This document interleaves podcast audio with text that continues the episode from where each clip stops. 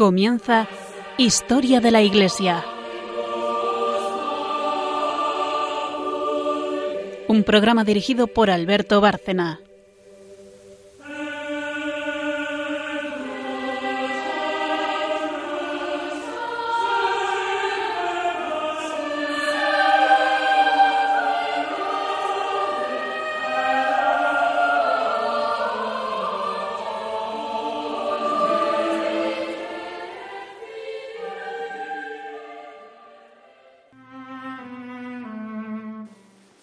Noches, oyentes de Radio María. Eh, estamos aquí para hacer otro programa de historia de la Iglesia. Buenas noches, María Ornedo. Buenas noches. Buenas noches, Carmen Tour de Montis. Buenas noches a todos. Y como siempre empezamos, para quien no nos conozca o no nos siga, eh, haciendo una breve síntesis de lo que va a ser el programa, que es el esquema de siempre. Empezamos con la parte histórica, Padres del Desierto, que es a los que estamos dedicando una nueva serie después de los padres de la Iglesia, los padres del desierto. Eh, parte histórica, luego viene un santo relacionado con aquella época o que tenga que ver con el tema. En este caso, Carmen, la historiadora del programa, eh, nos va a traer una santa mártir. Y después, cuando haya pasado ese tema, María Ornedo, que es quien hace el magisterio, eh, nos habla de apotegmas de estos padres del desierto, sobre lo cual ya podremos ir comentando. Este es el esquema. Así que después de una breve pausa, empezamos ya con la parte histórica.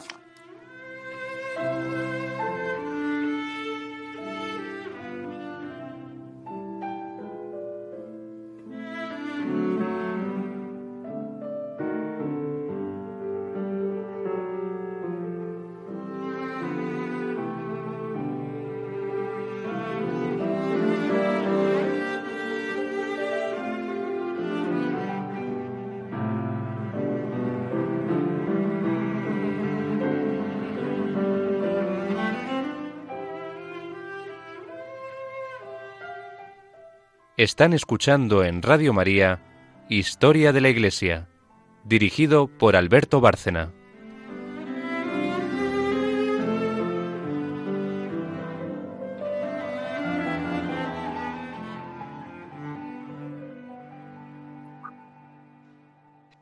Bueno, los padres del desierto, para quien no haya oído los programas anteriores, eh, eh, dentro de ese grupo se engloban una serie de, anacoretas, que son los padres de la vida cenobítica.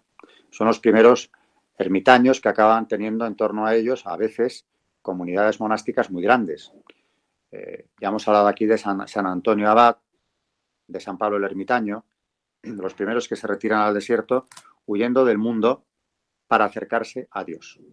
Esta huida del mundo también incluye una renuncia al propio yo para unirse con Dios, al propio yo en el sentido de todas las tentaciones del mundo, todas las pasiones, todo lo que la carne tira del hombre en el sentido de eh, pasiones, tentaciones, eh, búsqueda del placer que puede apartarnos de Dios.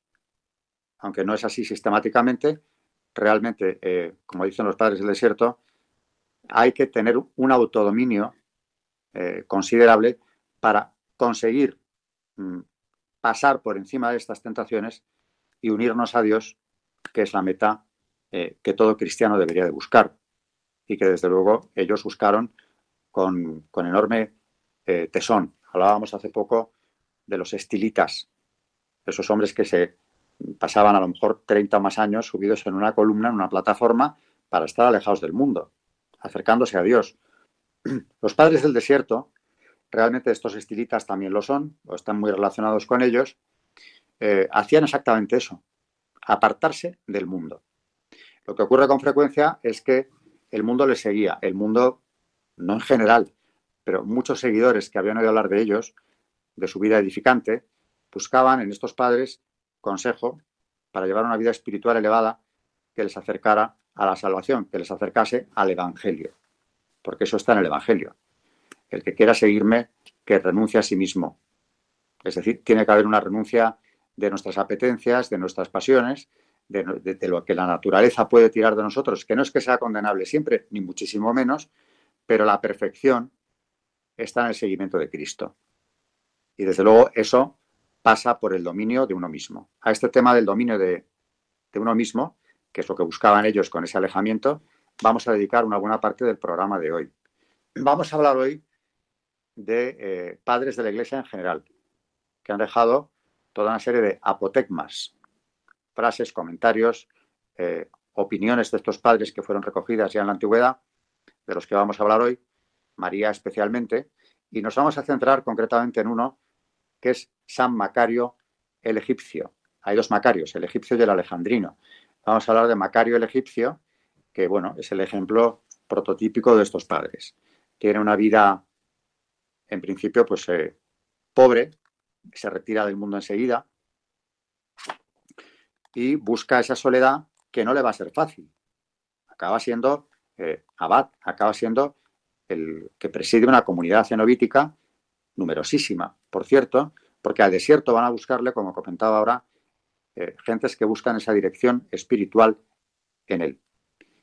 Lleva una vida, como digo, de pobreza, se opone al arrianismo, quienes sigan el programa saben que a este tema le hemos dedicado mucho tiempo, estamos hablando de los dogmas de cristológicos en concreto, eh, San Macario sufrió destierro precisamente por plantarse frente al arrianismo.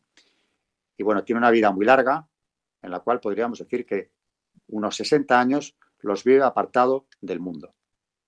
Aunque no por eso descuida la dirección espiritual de todos aquellos que acuden y acaban fundando comunidades en torno a él, que finalmente fue ordenado sacerdote y acaba teniendo también después, por los obispos correspondientes, otros cuatro sacerdotes que le auxilian para que reciban sacramentos todos esos que le siguen.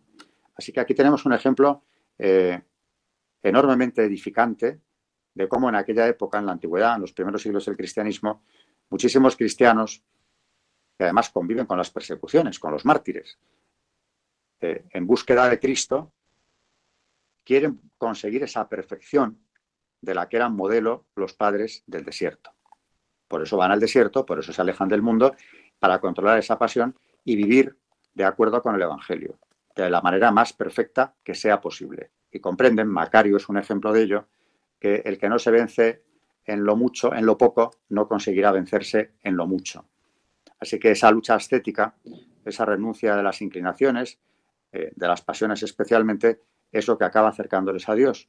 Pero eso requiere un ejercicio, una práctica, igual que un entrenamiento físico, para que finalmente se logre espiritualmente superar esas inclinaciones que nos alejan del mandato evangélico para conseguir la unión con Dios aquí en la tierra de la manera más perfecta posible mientras estemos en este mundo.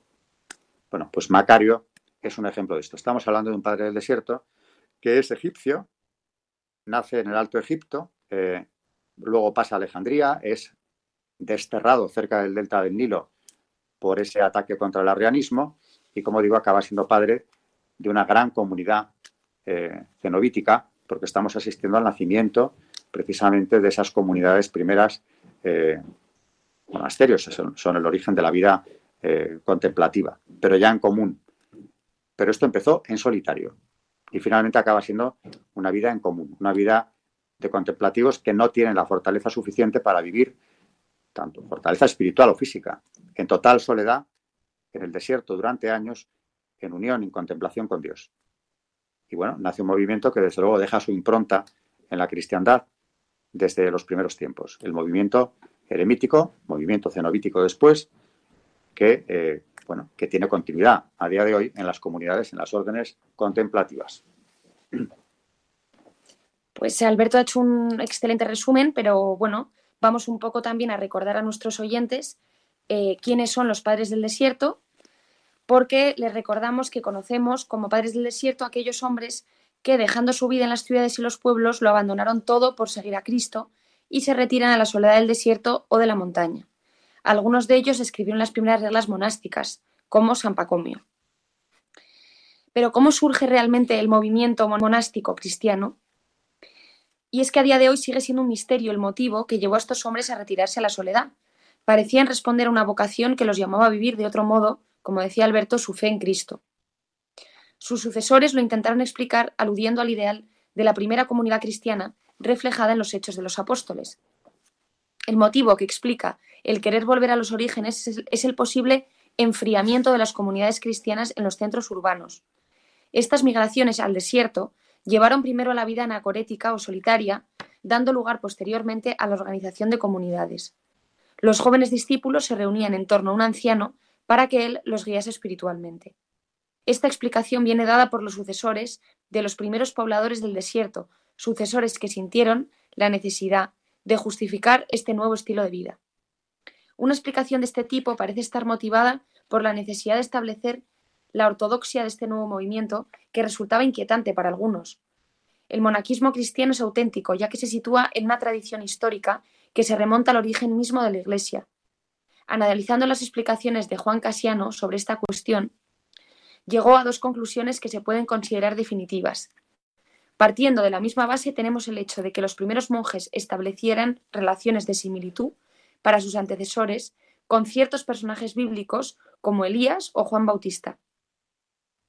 Otra interpretación posible para dilucidar el origen del monacato cristiano es el paralelismo que se estableció entre ascesis y, martirio. Hasta la paz constantiniana, el martirio estaba considerado como la máxima expresión posible de la fe en Cristo. Por ello, cuando las circunstancias eliminaron la perspectiva del martirio de sangre, la vía estética, con sus mortificaciones, pasó a ser comprendida como un martirio incruento, otra forma de alcanzar el mismo ideal. Varios textos antiguos parecen fundar esta interpretación. Pero esta interpretación que puede explicar el éxito del monaquismo no nos dice nada de su origen, que además es anterior a las persecuciones. También se intentó establecer paralelismos entre los monjes y las vírgenes y los ascetas integrados en las comunidades cristianas anteriores. Esta explicación viene de historiadores posteriores, pero no hay nada en los hechos ni en la literatura, literatura antigua que autorice establecer una dependencia histórica entre los primeros monjes y estos ascetas. Con el descubrimiento de Qumran se abrió una nueva perspectiva, ya que se dio a conocer el funcionamiento de la secta de los esenios, antecesores de estos monjes cristianos a finales del siglo III. Muchos puntos parecen comunes entre las comunidades pacomianas y la comunidad esenia, incluso en la organización de la vida, pero es necesario cuestionarse si el deseo de vivir juntamente un ideal religioso semejante no conlleva una semejante organización de vida, tanto en los ritmos como en la estructura de la comunidad bajo una autoridad. La espiritualidad vivida en ambos casos es muy diferente, y además, si se relacionasen ambos movimientos, no hay explicación para la grieta de dos siglos y medio que separa la interrupción de la comunidad esenia con el comienzo del cenobitismo cristiano. A mediados del siglo pasado se propuso otra explicación. El florecimiento del monaquismo cristiano en el siglo IV sería el coronamiento de una lenta evolución religiosa comenzada en el periodo de los antonianos. Cortando los lazos que constituían la unidad aldeana, estos monjes habrían realizado un nuevo modo de relación con la divinidad y con el medio ambiente. Pero por brillante que sea la demostración, este intento también es insatisfactorio. No solamente se posiciona en contra del discurso mantenido por estos monjes, sino que además no explica el éxito ganado por este nuevo estilo de vida. Por lo tanto, el monaquismo nace en la Iglesia sin que el historiador sepa la razón. Se pueden afirmar los factores que intervinieron para favorecer y orientar su desarrollo, pero no se puede dar una explicación al surgimiento de este nuevo modo de vida. El cristiano podrá decir que esta novedad de fines del siglo III no es fruto de la casualidad. Si los hombres eligieron libremente exiliarse a vivir al desierto, es decir, ese lugar inhabitable representado también por la montaña, ha sido por el impulso del Espíritu de Dios. Inauguraron así, para beneficio de las comunidades que dejaron, una nueva y completa área manera de vivir el Evangelio. Y este modo de vida ha perdurado desde la época antigua hasta nuestros días, renovándose sin cesar en sus formas, al compás de las civilizaciones y de las culturas en las cuales se desarrolló. Hay que añadir todavía que sobre el nacimiento mismo de este movimiento, nuestra documentación está reducida al mínimo. Apenas hay restos arqueológicos de todas estas primeras implantaciones, que el que existe sobre la comunidad esenia del Mar Muerto. La literatura monástica más antigua no es anterior a la mitad del siglo IV y ella no se retrotrae para hacernos un relato de los orígenes. Su objetivo no es tanto relatar acontecimientos, sino el de introducir una nueva tradición. Así, Atanasio, el patriarca de Alejandría, no describe la vida de Antonio para contarles a los hermanos lo que pasó, sino para comunicarles cuál debe ser la vida de los monjes. Necesita tomar esta literatura más como un instrumento que como una apuesta por escrito de los recuerdos, dado que lo que buscaba era la edificación del lector. Y ya que hoy vamos a hablar de, Macario el egipcio, vamos a hablar también un poco de este personaje. Y las fuentes también nos hablan abundantemente de dos Macarios, como decía Alberto, el alejandrino y el egipcio, aquí solo, sin distinguir lo que se refiere a uno de otro. Pero aquí solo nos interesa el segundo, del cual Casiano nos dice que fue el fundador de Escitia. Su biografía se puede establecer del siguiente modo. Nace en una familia modesta hacia el año 300, trabajó de camellero encargado del transporte del nitro. Hacia el 330 se retira a una celda en las inmediaciones de un pueblo del Delta. Rechazando la tonsura, se va a otro pueblo soportando la calumnia para instalarse después en Escitia, que sus transportes de nitro le habían proporcionado sin duda la ocasión de conocer. Entre el 330 y el 340 visita a Antonio dos veces. Sobre el 340, tal vez por el consejo de Antonio, es ordenado sacerdote, y ya se afirma como el padre espiritual de los monjes que se agrupan alrededor. Después del 356, año de la muerte de Antonio, Sisoés, uno de los más célebres de sus discípulos, sale de Escitia, pues estaba demasiado poblado. Este es el fin de, lo que nos propusimos llamar la primera generación. Otros discípulos, cada vez más numerosos, toman el relevo. En el 373 o 375, Macario es exiliado, al mismo tiempo que su homónimo por Lucius, al mismo tiempo que su homónimo por Lucius, a una isla del delta cuyos habitantes convierte. De regreso a Escitia, su reputación no hace más que crecer y los discípulos siguen afluyendo se le lleva un paralítico para que lo cure. Pastor de Pispir, antiguo discípulo de Antonio, implora de él una palabra. Dos jóvenes extranjeros que oyeron hablar de él quieren vivir cerca de él. Y él mismo recibido con mucha consideración en el centro monástico de Nitria. Muere en Scitia hacia el 390 con aproximadamente 90 años de edad. Este fue el fundador de Scitia, del cual todos los testigos subrayan la aptitud excepcional para ayudar a los demás. Recibió, según la investigación sobre los monjes de Egipto, el don permanente del conocimiento del corazón, es decir, del conocimiento de las ilusiones que el diablo podía mantener en el corazón de los hermanos. Es comprensible que el centro monástico de Estitia se beneficiase de la reputación de santidad de su fundador. Muy bien, Carmen nos acaba de exponer eh, cuál es el legado de uno de los más destacados padres del desierto. Eh, y como decía yo antes también al principio, tenemos ese dominio de sí mismo y, algo que ella ha destacado también. No se entiende este movimiento eh, que a veces llega a congregar a muchísimos seguidores si no es por la acción del Espíritu Santo.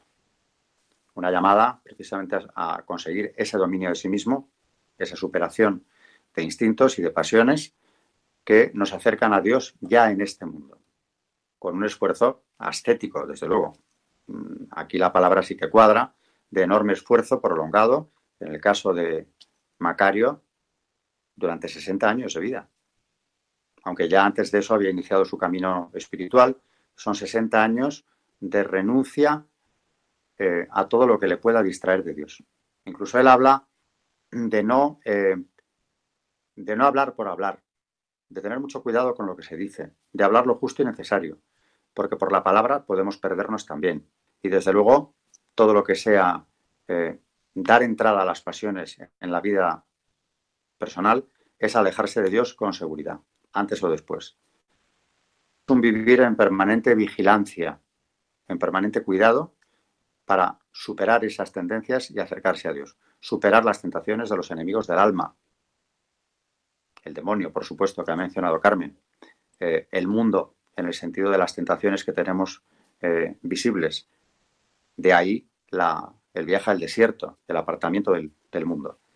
Así que tenemos aquí un modelo a seguir, que es el que los contemplativos todavía hoy eh, siguen observando en ese alejamiento del mundo, aunque sea dentro de un monasterio, que empezó en el desierto. Todo este movimiento que todavía podemos ver en algunas órdenes que se dedican a la contemplación de Dios y nada más. Bueno, después de esto, breve pausa y vamos con una santa que tiene que ver con esta época y desde luego con ese paralelismo entre los padres del desierto, los primeros eh, ascetas cenobíticos y también los mártires.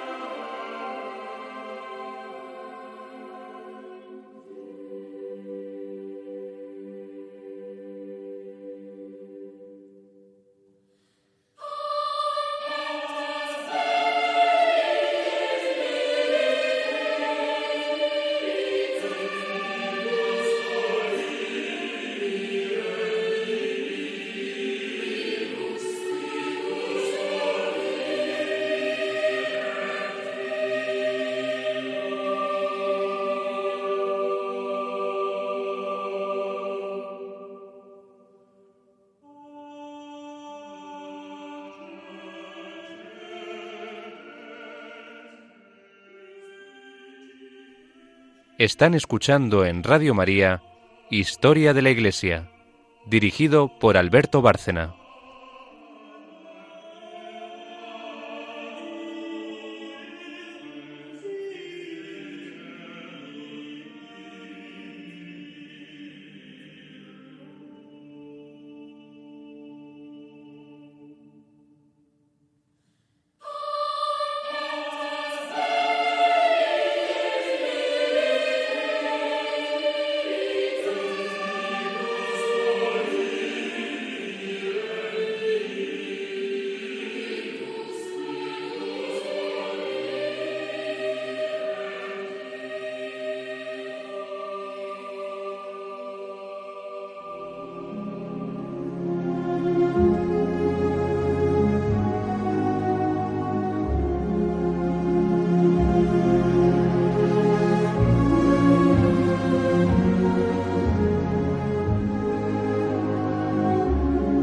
Santos en la historia de la Iglesia.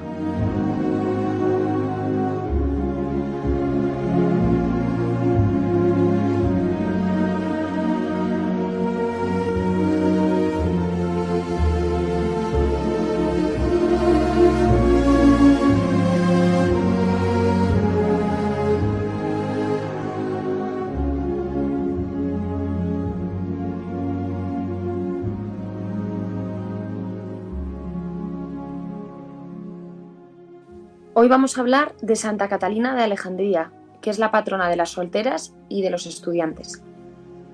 Virgen y mártir cuya fiesta se celebra en la Iglesia Latina y en varias iglesias orientales el 25 de noviembre y que durante casi seis siglos fue objeto de una devoción muy popular. Catalina era de noble origen y versada y estaba versada en las ciencias cuando tenía solo 18 años. Eh, se presentó ante el emperador Maximino que perseguía violentamente a los cristianos y le recriminó su crueldad, intentando demostrar cuán inicua era la adoración de los dioses falsos.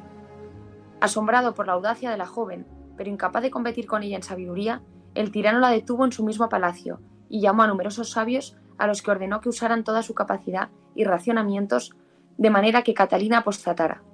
Pero ella quedó victoriosa en el debate. Algunos de sus adversarios, conquistados por su elocuencia, se declararon cristianos y fueron ejecutados. Furioso por no haber conseguido su propósito, Maximino la mandó azotar y después la encarceló.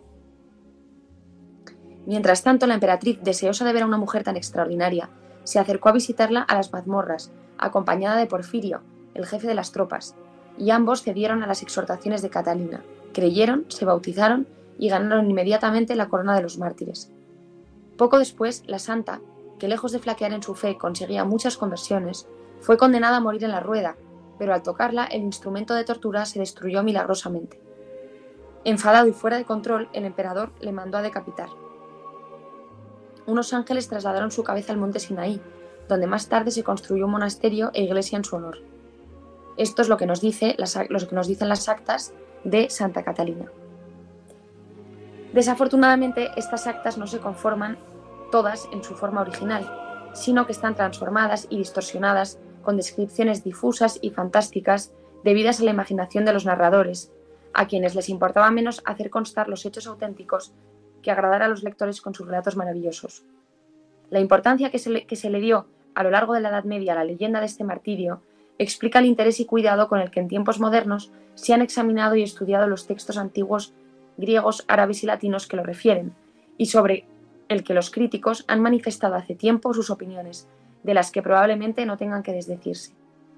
Hace varios siglos, cuando la devoción a los santos era estimulada por la lectura de extraordinarias narraciones agiográficas, cuyo valor histórico nadie estaba cualificado para cuestionar, los pueblos católicos invistieron a Santa Catalina de un halo de encantadora poesía y poder milagroso. Clasificada con Santa Margarita y Santa Bárbara como uno de los catorce santos más útiles en el cielo, fue continuamente alabada por los predicadores y cantada por los poetas. Es bien sabido que Bossuet le dedicó uno de sus más hermosos panegíricos y que Adán de San Víctor escribió un magnífico poema en su honor. En muchos lugares su fiesta se celebraba con mayor solemnidad, se prohibía el trabajo servil y un gran número de personas asistían a las devociones. En varias diócesis de Francia se observaba como día de fiesta de obligación hasta principios del siglo XVII y el esplendor de su, ceremonial, de su ceremonial eclipsaba el de las fiestas de algunos de los apóstoles. Muchas capillas se pusieron bajo su patrocinio y su estatua se encontraba en casi todas las iglesias, representándola con una rueda, su instrumento de tortura. Mientras que debido a varias circunstancias de su vida, San Nicolás de Mira se consideraba patrón de los jóvenes bachilleres y estudiantes, Santa Catalina se convirtió en patrona de, doncellas y estudiantes femeninas. Considerada como la santa más ilustre de las vírgenes de Cristo, resultaba natural que ella, entre todas, fuera la encargada de proteger a las vírgenes de los claustros y a las jóvenes solteras en el mundo. Al ser la rueda de tortura el emblema de la santa, los carreteros y mecánicos se colocaron bajo su protección. Finalmente, según la tradición, no solo permaneció virgen dominando sus pasiones y conquistó a sus verdugos al agotarle su paciencia, sino que triunfó con ciencia haciendo callar a los sofistas. Su intercesión fue implorada por los teólogos, apologistas, predicadores del púlpito y filósofos. Antes de estudiar, escribir o predicar, le rogaban que iluminara sus mentes, guiara su pluma e impartiera elocuencia a sus palabras. Esta devoción a Santa Catalina, que tomó tan vastas proporciones en Europa, después de las cruzadas, recibió, brillo adicional en Francia a principios del siglo XV, cuando se rumoreaba que se había parecido a Santa Juana de, de Arco junto a Santa Margarita, y que había sido designada por voluntad divina consejera, consejera de Santa Juana. Aunque los agiógrafos contemporáneos consideran más que dudosa la autenticidad de los varios textos que contienen la leyenda de Santa Catalina, nadie pone en duda la existencia de la santa. La conclusión a la que se ha llegado tras analizar estos textos es que los principales hechos han de ser aceptados como verdaderos y se debe rechazar como puras y simples invenciones la multitud de detalles que casi oscurecen esos hechos, la mayor parte de las narraciones maravillosas con las que se embellecen y los largos discursos que se ponen en boca de Santa Catalina. Un ejemplo lo ilustrará muy bien. Aunque todos estos textos mencionan el traslado milagroso del cuerpo de la Santa al monte Sinaí, los itinerarios de los antiguos peregrinos que visitaron el Sinaí no hacen ni la más ligera alusión al respecto. Ya en el siglo XVIII, Don de Foris, el benedictino que preparó una edición de las obras de Bossuet, declaró que la, tradición, que la tradición seguida por este orador en su panegírico de la Santa era en gran medida falsa, y fue precisamente por entonces cuando la fiesta de Santa Catalina desapareció del breviario de París. Desde entonces, la devoción a la Virgen de Alejandría ha perdido mucho de su antigua popularidad. Y como decíamos al principio, eh, su fiesta se celebra el 25 de noviembre.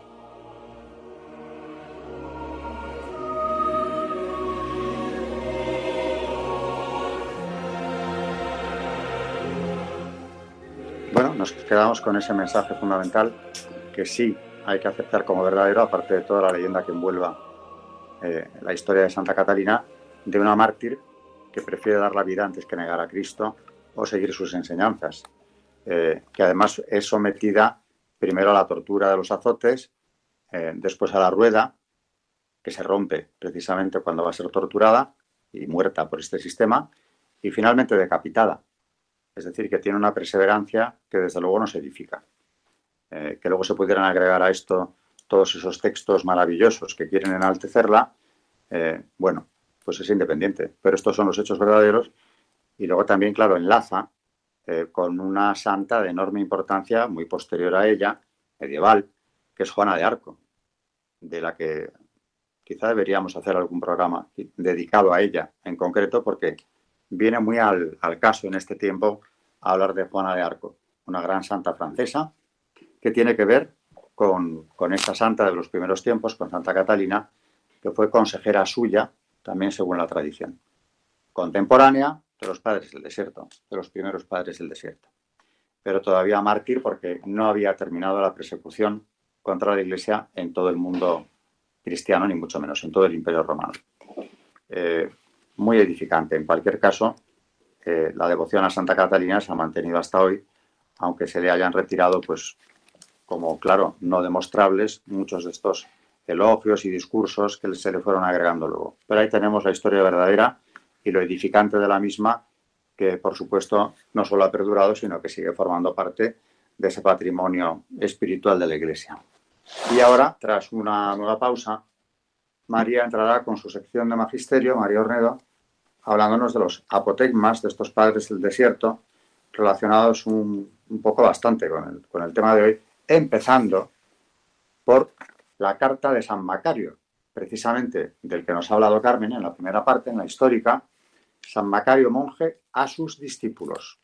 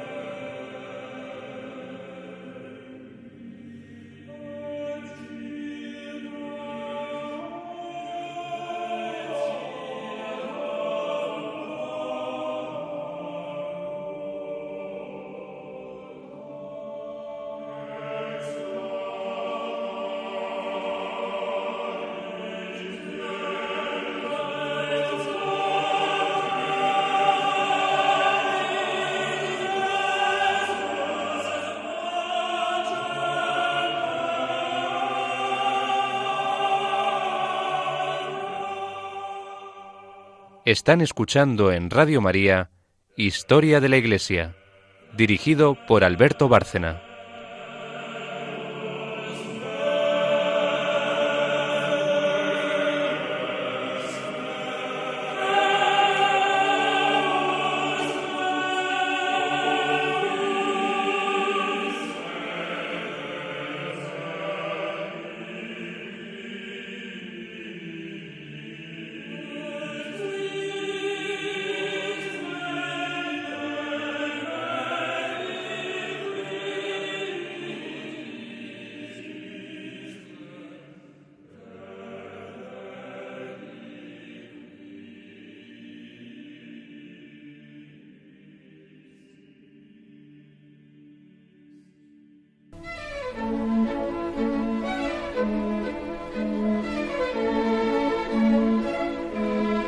El Magisterio de la Iglesia.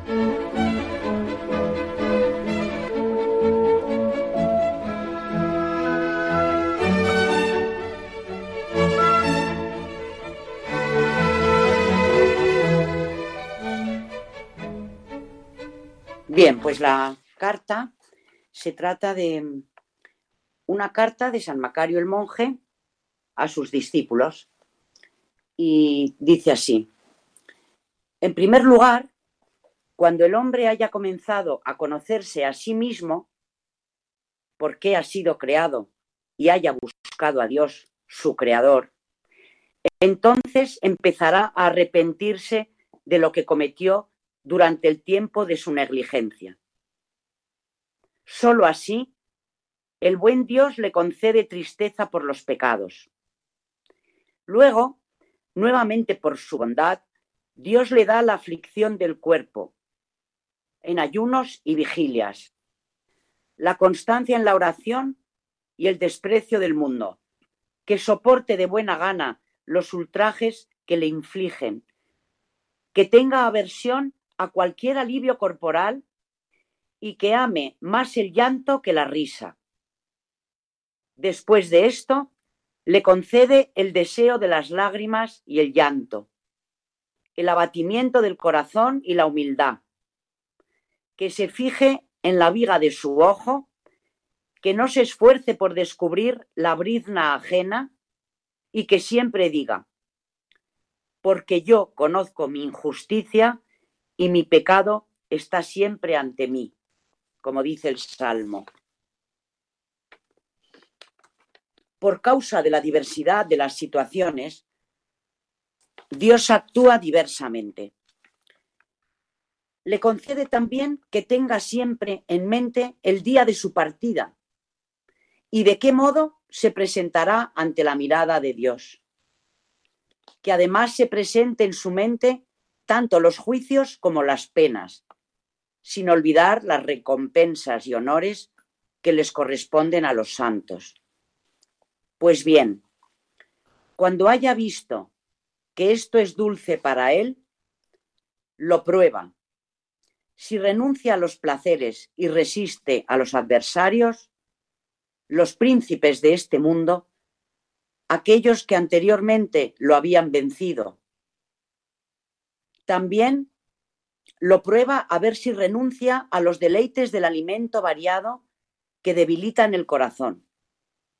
De modo que casi pueda ser vencido por el cansancio del cuerpo y la largura del tiempo, en circunstancias que los pensamientos le sugieren.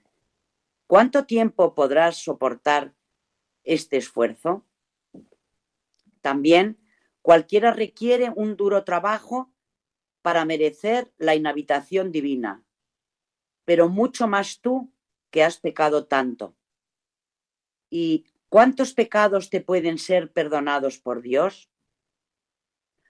Cuando Dios haya comprobado que el corazón del hombre es firme en el temor de Dios y que no abandona su lugar, sino que resiste de modo más vigoroso, entonces le vienen pensamientos que, sobre texto de justicia, le dicen, sin duda pecaste, pero hiciste penitencia, ya eres santo.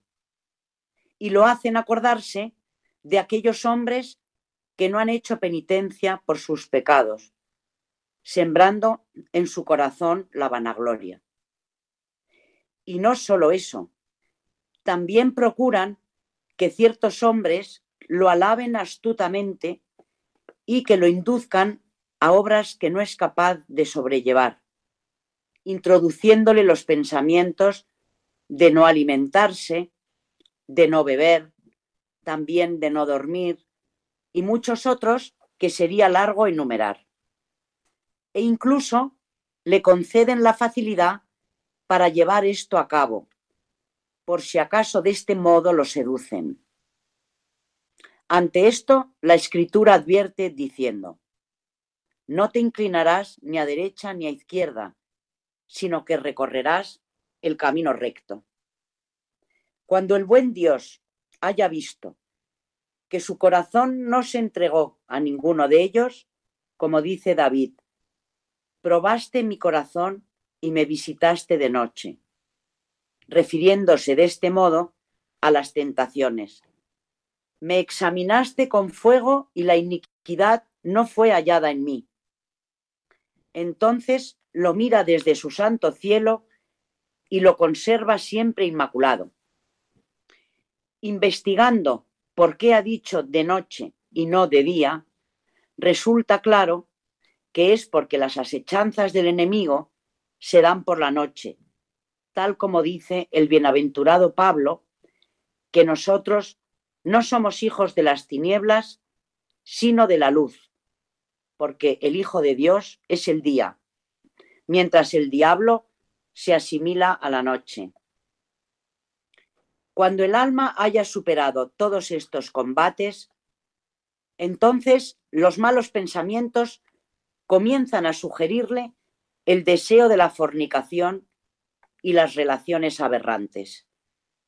En estas circunstancias, el alma se debilita por todos lados y el corazón desfallece al punto que crea que le es imposible la custodia de la castidad haciéndole recordar, como dije, la largura del tiempo y la fatiga de las virtudes, que el peso de ellas es grande e insoportable, y sugiriéndole la debilidad del cuerpo y la fragilidad de la naturaleza.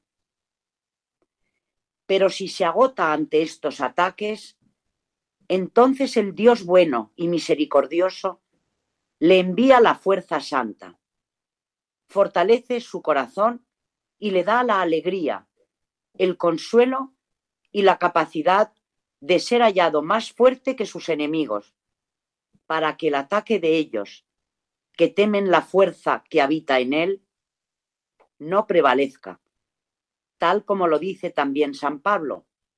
Combatan y recibirán la fuerza.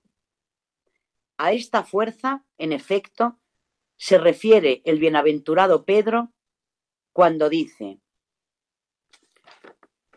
una herencia incorruptible e, e inmarcesible reservada en el cielo para ustedes, que en la fuerza de Dios son custodiados por la fe. Luego, el Dios bueno y clemente, cuando haya visto que su corazón se hace más fuerte que sus enemigos, entonces, gradualmente, le quita la fuerza que lo asistía y concede a los enemigos que lo ataquen con las diversas concupiscencias de la carne, con la pasión de la vanagloria y con las tentaciones de la soberbia y de los demás vicios que arrastran a la perdición, al punto que se asemeja a una, a una nave sin capitán que se estrella aquí y allá contra las rocas. Pero en estas circunstancias, cuando su corazón se haya marchitado y, por así decirlo, haya flaqueado ante cada tentación del enemigo, entonces el Dios amante de los hombres, que se preocupa de su criatura, le envía la fuerza santa y lo fortalece, sometiendo su corazón, su alma, su cuerpo y todas sus entrañas al yugo del Paráclito, a propósito del que dice, tomen mi yugo sobre ustedes y aprendan de mí que soy manso y humilde de corazón. Solo así, el buen Dios comienza a abrir los ojos del corazón del hombre para que comprenda que Él es el que fortalece.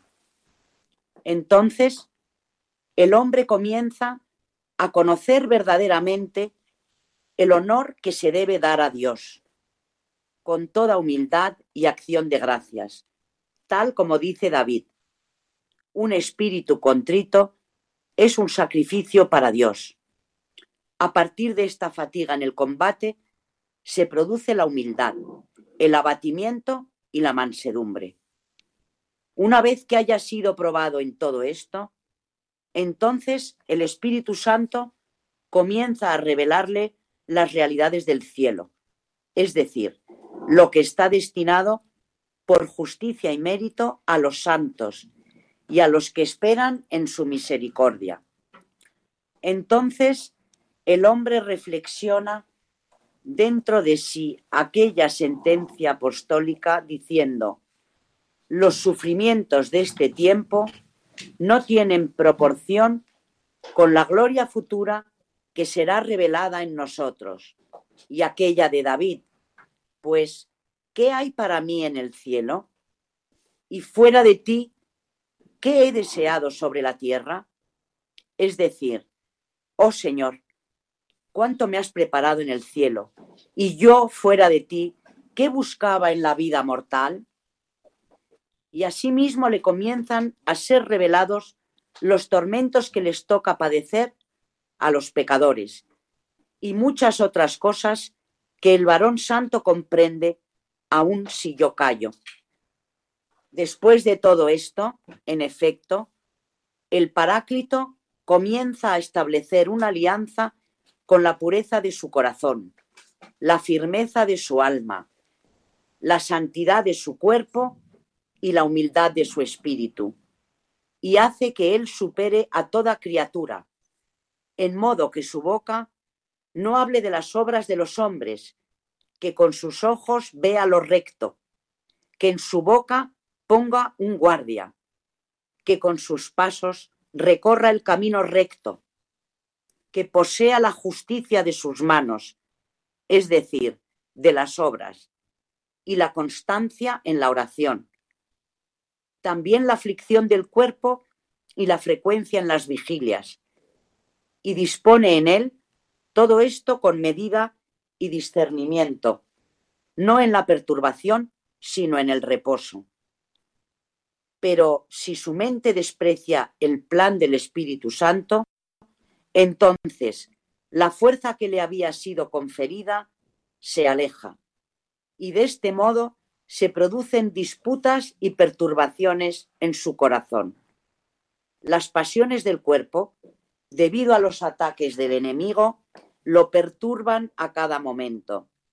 Sin embargo, si su corazón se convierte y observa los preceptos del Espíritu Santo, la protección de Dios nuevamente descansa sobre él. Entonces el hombre reconoce que es bueno estar unido a Dios sin interrupción, puesto que en él está su vida. Y dice, te invoqué y me sanaste. Y dice también, porque junto a ti está la fuente de la vida. En resumen, según mi parecer, a no ser que el hombre posea una gran humildad, que es la cumbre de todas las virtudes, y que ponga un guardia en su boca y el temor de Dios en su corazón, y que no se considere superior en lo que demuestra que aventaja a los demás, como si algo de bueno hubiera hecho, en modo que soporte de buena gana los ultrajes que le infligen y presente la otra mejilla al que lo golpea, que se lance con la violencia sobre cada obra buena y la arrebate, y que lleve su alma en sus manos, como si cada día fuera a morir, que considere vano todo lo que se ve bajo este sol y diga, deseo morir y estar con Cristo. Y para mí la vida es Cristo y el morir una ganancia no podrá observar los preceptos del Espíritu Santo. Amén. La verdad es que esta carta mm, es de una belleza sorprendente. Para leerla despacio, además. Como ideas fuertes, lo que está diciendo aquí eh, Macario precisamente es que quedémonos con esto. Hay que vencer las concupiscencias de la carne, hay que vencer la soberbia, por la que el demonio entra en tantas almas y desde luego buscar siempre el seguimiento de Cristo desde la humildad. Eh, me ha gustado mucho eso que dice él aquí, porque creo que es muy acertado, que la humildad es como la base de las virtudes. A partir de ahí podemos crecer en ellas, pero sin ella no podemos hacer nada. Y ya antes había referido en la misma carta al, al problema, al escollo que supone la soberbia para alcanzarlas, concupiscencia y soberbia combatidas con la humildad, el seguimiento de Cristo y, como dice al final de la carta, eh, con ese deseo de unirse a Él, de unirse a Cristo, eh, mucho más que incluso seguir en esta vida mortal, como guía y norte de la vida del cristiano. Y esto que dice que llevemos el alma en nuestras manos como si cada día fuéramos a morir. Verdaderamente, si viviéramos así, pues ya cuando el Señor nos llame estaríamos siempre preparados. Y esto, claro, es un, motivo de meditación, porque realmente eh, las personas que tenemos fe deberíamos darle vueltas a esto y tenerlo muy presente. Que realmente todo lo que es mm, en el mundo aparente ganancia eh, habría que ver hasta qué punto es compatible con la ganancia espiritual, que es la definitiva, la suprema, la que nos va a unir a Dios, que es para lo que nos ha creado para que nos unamos con Él. Todo lo que dificulte esa unión, sobre todo en la eternidad, es algo que debemos superar. O sea que el esfuerzo enorme que hemos visto hacer a estos padres del desierto para dominar pasiones, concupiscencia, eh, incluso la soberbia, ¿no? También que cita Macario aquí en esta carta, todos los esfuerzos que hagamos son pocos, por muy duros, por muy exagerados, incluso a lo mejor que nos parezca que fueron los que realizaban estos padres del desierto, en ese sometimiento de la voluntad, en ese sometimiento de las pasiones que nos alejan de Dios. No es eh, nada extraordinario porque lo que tenían muy claro estos padres es que realmente habíamos venido al mundo para unirnos con Dios por los siglos de los siglos, en una felicidad que no tiene fin y que todo lo de este mundo eh, puede ser mal interpretado, mal llevado, motivo de perdición. No significa esto, por supuesto, que no haya vocaciones de otro tipo, eh, que no haya vocaciones, por supuesto, de matrimonio santo, como debe ser. Eh, es una vocación también del cristiano, pero lo que nos están poniendo delante de ellos es el ejemplo de que nada puede anteponerse al seguimiento de Cristo. Y este seguimiento puede hacerse por distintos caminos. Ellos eligieron el más, más radical, pero claro, ya en esta vida vivían como en la otra. Y por otro lado nos han dejado un ejemplo que nos hace meditar siglos más tarde, estamos hablando de una carta del siglo IV de nuestra era, eh, en lo que de verdad importa. Y claro, eso es lo que hacía que aunque se apartaran al desierto tuvieran tal cantidad de seguidores que iban a buscarles precisamente en esa búsqueda de la dirección espiritual que necesitaban porque entendían que ahí estaba la clave de la felicidad y de lo que de verdad interesa a la persona, eh, cuál es el principal negocio al que hemos venido al mundo, ¿no? que es conseguir esa salvación, esa unión con Dios que no tendrá fin. Así que ahí tenemos ese ejemplo y una enorme cantidad de apotegmas con los que hemos empezado, aunque se nos ha acabado el tiempo por hoy. Nos queda a lo mejor dos, tres minutos para leer algo de lo, que, de lo mucho que María tiene preparado. Habíamos preparado para hoy eh, estos apotegmas que ya nos había explicado Carmen al principio del programa, que son sentencias breves que tanto ayudaban a las personas que iban a preguntar a estos santos padres del desierto eh, para su dirección espiritual, como ayuda para su vida, etc. el, capítulo que teníamos preparado de apotegmas para hoy eran sobre el dominio de sí. Como no nos da tiempo, pues nada más que mm, voy a poner uno que dice así. El abba Casiano contaba que el abba Juan fue a visitar al abba Arsenio, que vivió durante 40 años en la parte más alejada del desierto. Amaba mucho a Arsenio y con la confianza que le confería este afecto, le preguntó, Vives retirado hace mucho tiempo y no es fácil que ningún hombre te moleste. Dime, ¿qué has conseguido?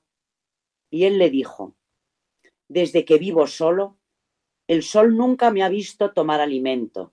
Y el abá Juan le contestó, ni a mí me ha visto jamás encolerizado. Bueno, es un ejemplo.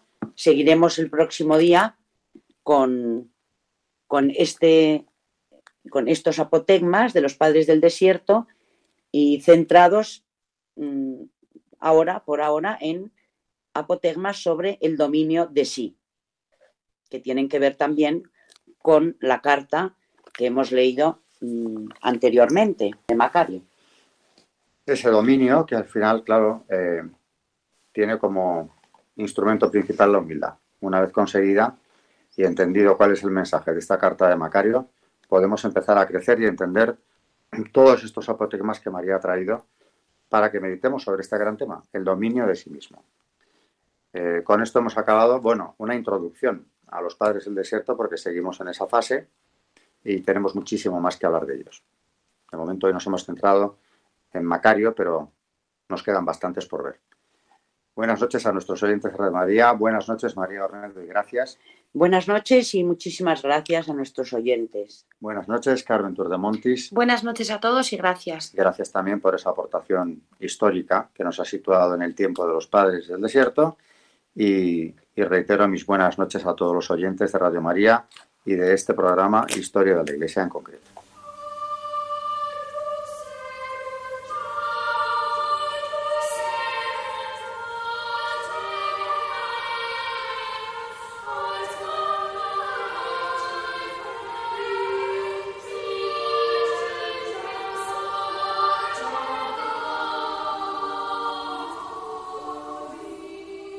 Han escuchado Historia de la Iglesia, un espacio dirigido por Alberto Bárcena.